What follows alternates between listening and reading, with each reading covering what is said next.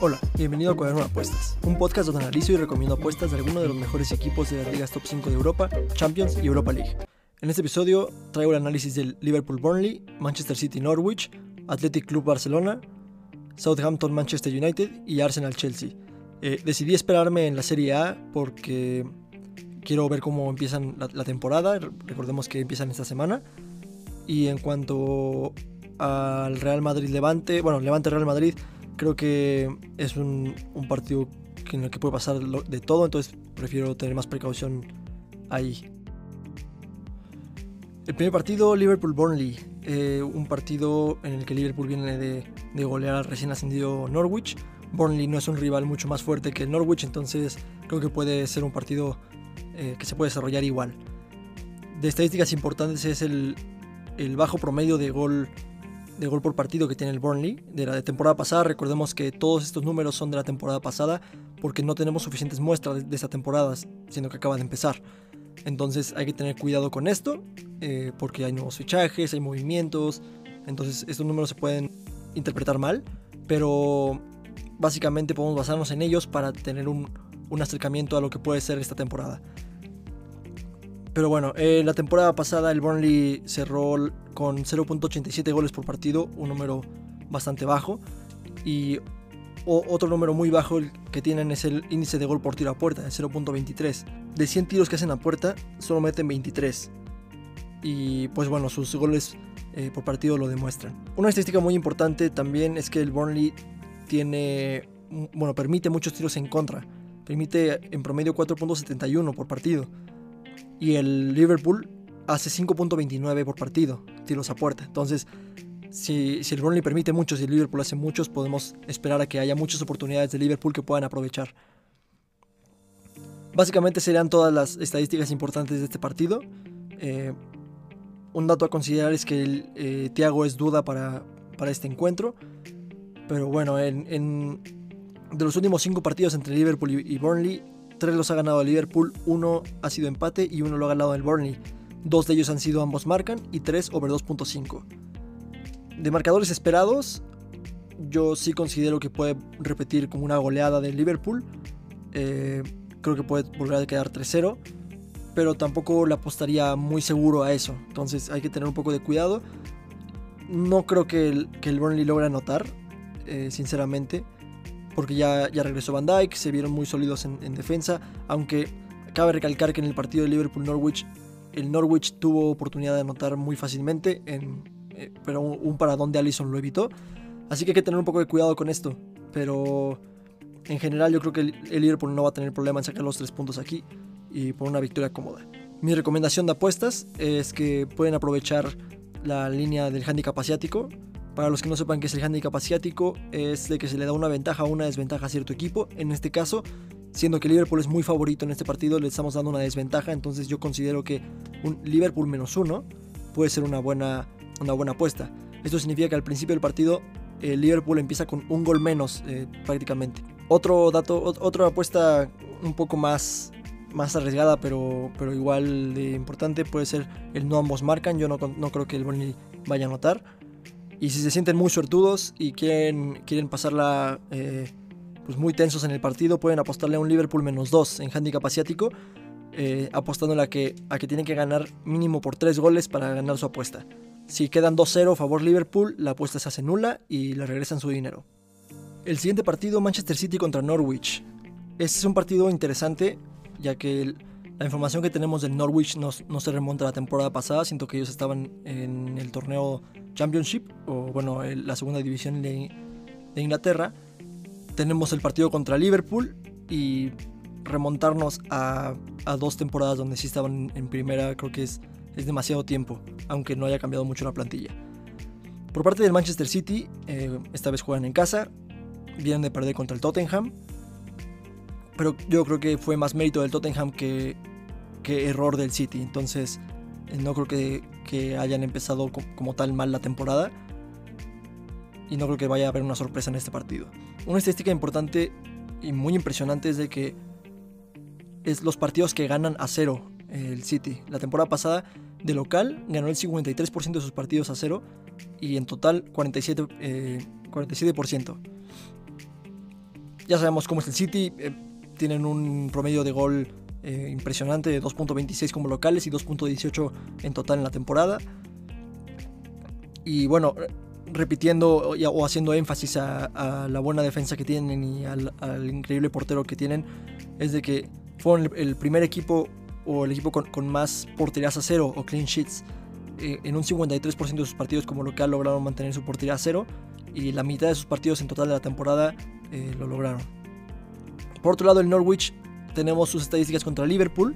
Permitieron 8 tiros a puerta. Esto es eh, impresionante. O sea, increíble que solo terminara 3-0. Ellos hicieron 3, tiros a, portería. Eh, un dato importante es que tuvieron el 50% de la posesión. Es algo, algo que tenemos que notar. Aunque recordemos que el City le gusta mantener la posesión. En expected goals, en el partido tuvieron 1.81 contra 2.03. Entonces, esto esto nos, indica que tal vez el Liverpool tuvo un poquito de suerte y como nos vengo mencionando en, el análisis pasado del Liverpool-Burnley, el Norwich sí tuvo una oportunidad de anotar muy importante, no aprovecharon, Allison eh, se rifó, entonces tampoco podemos guiarnos solo por el marcador y decir, ah, el Norwich no tira puerta ni siquiera. Entonces hay que tener cuidado con eso. El Manchester no cuenta con la participación de Gundogan ni de Foden, entonces jugadores muy importantes de la plantilla. Sin embargo, yo no creo que vaya a ser tan determinante contra un rival como el Norwich. Eh, entre el Manchester City y el Norwich, los últimos cinco partidos, tres los ha ganado el City, uno ha sido empate y uno lo ha ganado el Norwich. Dos han sido ambos marcan y cuatro de ellos han sido over 2.5. Eh, de nuevo, yo creo que va a ser un partido fácil para el City. No me esperaría una goleada tan escandalosa como el Liverpool. Definitivamente puede que sí, pero hay que tener un poco de precaución. No podemos apostarle directamente al 5-0. Eh, yo creo que lo más seguro y lo que más lógico me sonaría sería un 2-0. Y repito, incluso un 3-0, pero también puede caer un 3-1. Entonces yo no recomendaría tanto apostar al, a que no ambos marcan o a que el City gana a 0. En este partido por lo menos. En el inicio de la temporada. Hay que, hay que ver cómo se desarrolla. Mis recomendaciones para ustedes son que el, un handicap asiático de Manchester City de menos uno. Eh, también poder apostar a que, a que el City anota por lo menos dos goles. Entonces Manchester City over 1.5. Un pick más arriesgado si se quieren, si se quieren eh, que, se, que, se, ponga emocionante. Apostar a que el City gana mínimo por tres goles. Entonces un Manchester City menos 2 en handicap asiático. Recordemos que si el Manchester City queda 2-0 le regresan su dinero, se hace push o nula la apuesta, porque le estarías atinando al marcador exacto y quedaría en empate, según el handicap asiático. El siguiente partido, Athletic Club contra Barcelona. El segundo partido de la era sin Messi. Creo que personalmente siento que los partidos de Athletic Club contra Barcelona siempre son interesantes. Tuvimos un partidazo en la, en la Copa del Rey entonces este, este, partido puede prometer. Además el Barcelona dio una, una gran participación en su partido pasado. Entonces creo que puede ser un, un partido muy, muy, muy interesante. De estadísticas importantes, prácticamente todas son del Barcelona. Hay que hacer, aquí hay que hacer un punto importante. No tenemos muchas muestras ni datos de la temporada actual porque acaba de empezar. Tenemos que basarnos un poco en la temporada pasada y tampoco podemos basarnos mucho en la pretemporada porque son eh, pues datos muy volátiles, por así decirlo. Entonces, eh, hay que recordar que todos estos números son con Messi. Entonces, eh, tenemos que tener cuidado al momento de interpretarlos. Sin duda, pues Messi no hacía todo en el equipo. Y sin Messi, el equipo como que no depende tanto de una persona, entonces juega mejor colectivamente. Entonces hay que tener un poco de, cuidado con estos números, pero sí los podemos usar. De la temporada pasada, el Barcelona cerró con un 58% de sus partidos totales eh, con ambos marcan y el Athletic Club con 53%. Entonces ambos son equipos en los que, tienen, que tienden a anotar y a que les anoten. Este, en la temporada pasada el 63% de los partidos del Barcelona fueron over 2.5. Esto es algo muy... Eh, esto es un, porcentaje muy muy alto. De hecho el primer partido de la temporada acaba de ser over 5.5. Y bueno, su promedio de goles por partido pues lo, lo avala, ¿no? Son 2.24. Recordemos, esto es con el con el Pichichi Messi, con, con el de seis balones de oro, entonces no, no podemos asumir que estos partidos van a seguir siendo de 2.24 goles por partido. Lograron 6 tiros a puerta en promedio por partido. Y bueno, una estadística importante, ahora nos vamos del lado del Athletic Club, es de que ellos tienen un índice de gol por tiro a puerta muy alto. Necesitan menos tiros a puerta para meter un gol. Tienen 0.33, significa que si hacen 100 tiros, eh, meten 33 goles. Si tiran por lo, aproximadamente 4 veces a la portería, definitivamente van a meter una. Es lo que dicen las estadísticas. Y el, Barcelona permite 3.24 eh, tiros a puerta por partido en promedio. Entonces esto puede, puede ser un indicio de que el Barcelona puede no estar tan seguro contra el Athletic Club. El Barcelona no cuenta con las, con las participaciones de Agüero, Dembélé, Mingueza y Ansu Fati. El Athletic Club realmente no tiene bajas importantes, entonces creo que estas serían las bajas del partido. De los últimos cinco partidos entre el Athletic Club y el Barcelona, uno lo ha ganado el Athletic Club y los otros cuatro los ha ganado el Barcelona. Tres han sido ambos marcan y cuatro han sido over 2.5.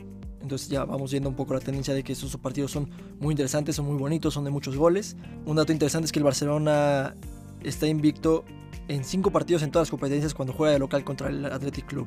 El Barcelona en promedio, en todo el récord histórico que ha jugado contra el Athletic Club, le anota 2.13 veces por partido en promedio, mientras que el Athletic Club le anota 0.87 goles por partido al Barcelona en promedio. Los marcadores que yo creo que podrían suceder en este partido es un 1-2 para el Barcelona. Eh, pueden empatar 2-2. Yo definitivamente creo que va a haber goles. Eh, no, me, aventaría a confiar tantísimo en el, en el Athletic Club. Pero definitivamente en el Barcelona yo creo que sí van a lograr encontrar portería. Una, eh, vi que la línea para apostarle al Barcelona directamente es algo alta, entonces podemos aprovechar esto para poner un handicap asiático de cero. Esto significa que si gana el Barcelona, cobras tu apuesta. Si el Barcelona empata, te regresan el dinero. Y si el Barcelona pierde, pues eh, sí pierdes la apuesta. Pero tenemos ahí el colchón de que el empate no la ganamos, pero no la perdemos. Y, tiene una cuota mucho más alta que la doble oportunidad al Barcelona. Eh, de picks arriesgados, la verdad es que creo que apostar al Barcelona no suena tan loco aunque tenga una, cuota muy alta. Y el ambos marcan solo por, por divertirse, si quieren eh, estar al pendiente de, cada oportunidad que haya en el partido por los dos equipos. El siguiente partido, Southampton-Manchester United. Este es un partido que promete mucho. El Manchester está en primero de tabla, después de ganarle 5-1 al Leeds United. Eh, la temporada pasada el Manchester United cerró con 63% de sus partidos con ambos marcan. 61% eh, de sus partidos con mínimo 3 goles. Y algo muy, muy interesante es de que tienen un porcentaje de sus partidos muy bajo de que ganan a cero. Entonces 16% de total de sus partidos en la temporada fueron, fueron que ganan a cero y más impresionante aún, 11% de ellos como visitante. Esto tiene sentido porque generalmente se le conoció al Manchester United también la temporada pasada como que ganaban sus partidos de visitante remontando, siempre empezaban perdiendo, entonces obviamente nunca van a ganar a cero de local, si la mayoría de sus partidos de local tuvieron que estar remontando. Eh, goles por partido, el Southampton anota 1.47 goles por partido en promedio y como local, y el Manchester United anota 1.84 como visitante. Entonces, el Manchester United tiene números muy buenos como visitante. Y en general la temporada pasada fue, eh, fue uno de los mejores equipos de la liga, pero el Manchester United lo hizo muy bien. De goles en contra, el Southampton tiene un promedio muy alto de, de goles en contra, tiene 1.79 en total en la temporada pasada. Esto lo explica que permiten muchos tiros a puerta. De hecho, permiten 4.45 tiros a puerta por partido. Y tienen un porcentaje bajo de salvadas también. Tienen 64.5%. Entonces, si le hacen 10 tiros, eh, logra parar 6. Y si permiten muchos tiros, pues van a tender a, que los goleen. La jornada pasada el Southampton perdió contra el Everton 3-1, mientras que el United, como les vengo mencionando, goleó al Leeds 5-1. De los últimos 5 partidos entre esos dos equipos, ninguno lo ha ganado el Southampton, dos han sido empate y tres los ha ganado el United. Cuatro de ellos han sido ambos marcan y over 2.5. También cuatro de ellos. Y ha habido un over 8.5. el, el partido pasado Manchester United goleó 9-0 al Southampton en un partidazo. En promedio, históricamente, el Southampton logra anotarle 1.03 goles al Manchester United, mientras que el United le logra anotar 2.35 al Southampton. Entonces, esto deja un promedio de 3.38 goles por partido en, en encuentros similares a este. Y algo importante es que el Manchester United lleva invicto 26 partidos como visitante y lleva 13 partidos como visitante invictos contra Southampton. Algo que hay que remarcar también es que el Manchester United y el Southampton, cuando se enfrentan, o todas las veces que se han enfrentado, 67.6% de sus partidos han sido over 2.5. El Manchester United no cuenta con la participación de Cavani, bueno, está en duda, está entrenando, pero está en duda para el partido contra el Southampton. Rashford no está disponible, pero ya está, está recuperando la lesión del hombro. Y ni Eric Bailey tampoco está disponible para este partido. Algunos marcadores posibles, la verdad yo creo que este partido también puede dar la sorpresa, así como el 9-0, tal vez no tan escandaloso, obviamente no está en común, pero creo que sí puede llegar a ser una goleada, siendo que el Southampton nunca le ha ido bien contra el Manchester United en general, y además el Manchester United está muy reforzado, como que se han encontrado mejor como grupo, Bruno Fernández y Pogba están desatadísimos, entonces creo que puede ser algo, algo interesante. Partidos posibles, yo creo 1-3, eh, tal vez 2-3 o 3-0 incluso. Apostar al Manchester United yo creo que es la mejor opción aquí, o la opción conservadora. También podemos apostar a que hay over 2.5 goles. Este es un partido prácticamente cantado de over 2.5. Y ya si se quieren arriesgar mucho o se sienten con suerte, un Manchester United menos 1.5 en handicap asiático creo que puede pagar muy bien. Y bueno, el, último partido que analicé fue el Arsenal-Chelsea. Creo que es uno de los partidos más atractivos de la jornada. El Arsenal viene de perder contra el Brentford 2-0 y el Chelsea le ganó al Crystal Palace eh, pues cómodamente. De la temporada pasada, el Chelsea tiene un, porcentaje de sus partidos muy bajo de, ambos marcan, tiene 42% y terminaron en cuarto lugar, entonces eso pues nos dice que su porcentaje de ganan a cero es, bastante alto. Eh, tienen 32% en, este, en esta estadística. Eh, el Arsenal, para el equipo que es, y para su historia y para lo grande, es. Tiene un porcentaje muy alto de pierden a cero en la temporada pasada. Tienen 32%. Estos, pues, no son números de un equipo de, ese, de ese calibre. Anotan 1.26 goles por partido eh, el Arsenal y el Chelsea anota 1.53. Algo muy interesante y bueno, los que hayan venido desde TikTok ya lo sabrán para este momento, si vieron el último video que subí, es de que tiran mucho a puerta, tiran 5.11 veces por partido en promedio, pero tienen un, índice de gol por tiro a puerta muy bajo, de 0.25. Es decir, que de 100 veces que tiran, solo meten 25, o sea, un cuarto de las veces que tiran. Pero como anotan, como tiran mucho a puerta, 5, pues eh, definitivamente uno tiene que entrar por lo menos. Incluso a veces hasta dos. El Arsenal tiene un porcentaje altísimo de, que fallan en anotar también lo mencioné en el video, es de 42% de sus partidos como local. Algo, algo impresionante. Algo muy importante es que el Chelsea no solo fue el segundo equipo con, con más por tiras a cero, con 47.4% de sus partidos, casi la mitad, sino que también permiten muy poquitos tiros a puerta. Eh, permiten 2.71 por partido en promedio. Ah, un número muy muy bueno y yo creo que esto es gran factor por lo que eh, lograron terminar también la temporada. El Arsenal le anota 1.28 goles por partido al Chelsea y el Chelsea le anota 1.48 goles por, partido al Arsenal en todo su historial. De los últimos 5 partidos, 3 eh, los ha ganado el Arsenal, uno ha sido empate y uno ha sido el Chelsea. Recordemos que el Chelsea cambió de entrenador a mitad de la temporada, entonces estos números tampoco son tan, tan fijos como no podemos usarlos eh, tan drásticamente. De estos últimos cinco partidos, cuatro han sido ambos marcan, esto es algo importante que hay que tomar en cuenta, y también cuatro han sido over 2.5. Eh, en este partido creo que es de los que más hay ausentes y lesionados. Arsenal no cuenta con la y Aubameyang, que son sus jugadores estrella. Acaban de fichar a, Odegaard, lo cual es un, considero yo un fichaje muy bueno para, para ellos. Por otro lado, el Chelsea eh, acaba de fichar a Lukaku, pero no cuenta con él.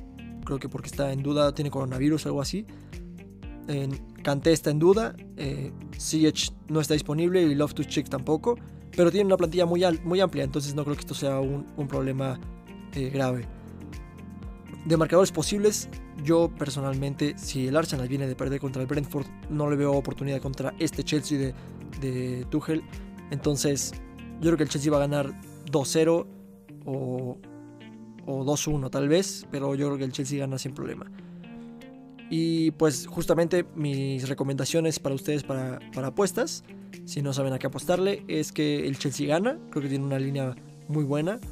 También los partidos del Chelsea se han caracterizado por ser de marcador bajo y si el Arsenal no logró, no logró anotarle a un equipo de segunda división, creo que pues va a ser un, un partido de marcador bajo. Entonces un under 3.5 yo creo que es conservador, pero, pero si lo quieren usar como en, en algunas casas de apuestas permiten usar como el crear apuesta. Entonces pueden ahí combinarlo con, otra cosa. Si se la quieren jugar un poquito ya más arriesgado, un no ambos marcan, creo que es muy posible y, y yo creo que va a tener una cuota muy buena porque tampoco estamos hablando de que el Chelsea esté jugando contra, contra un equipo de segunda, está jugando contra el Arsenal. Entonces el Arsenal puede sorprender y de hecho ya los ha sorprendido en los últimos cinco partidos tres veces. Entonces esto puede ser, se puede cumplir muy fácilmente. Y si se la quieren pasar bien y, estar sudando todo el partido, un no ambos marcan es, la opción. Y bueno, esto son, sería todo de mi parte en cuanto a los partidos que analicé para esta semana. Definitivamente las primeras jornadas son las más difíciles, eh, por lo menos para mí, porque son las que menos información tienen, bueno, información menos actualizada, por así decirlo. Eh, Además, para mí, eh, como investigo de muchos lados, pues resulta un poco complicado solo al principio de la temporada. Ya, ya después, conforme va avanzando la temporada, se va haciendo más fácil recolectar información de todos los partidos. Entonces, eh, ya voy a traer muchos más partidos para, para estos episodios. Los que me escuchan recién llegados de TikTok, eh, muchas gracias por todo el apoyo en, en, esa plataforma. La verdad es que fue impresionante el, video que pegó. Voy a intentar seguir haciendo videos de la misma calidad. Muchas gracias por, venir a, escucharlos. Ojalá les, les, sirva esta información que les estoy compartiendo tanto en TikTok como aquí para ayudarles a hacer mejores apuestas, eh, más informadas y que maximice sus posibilidades de, acertarlas.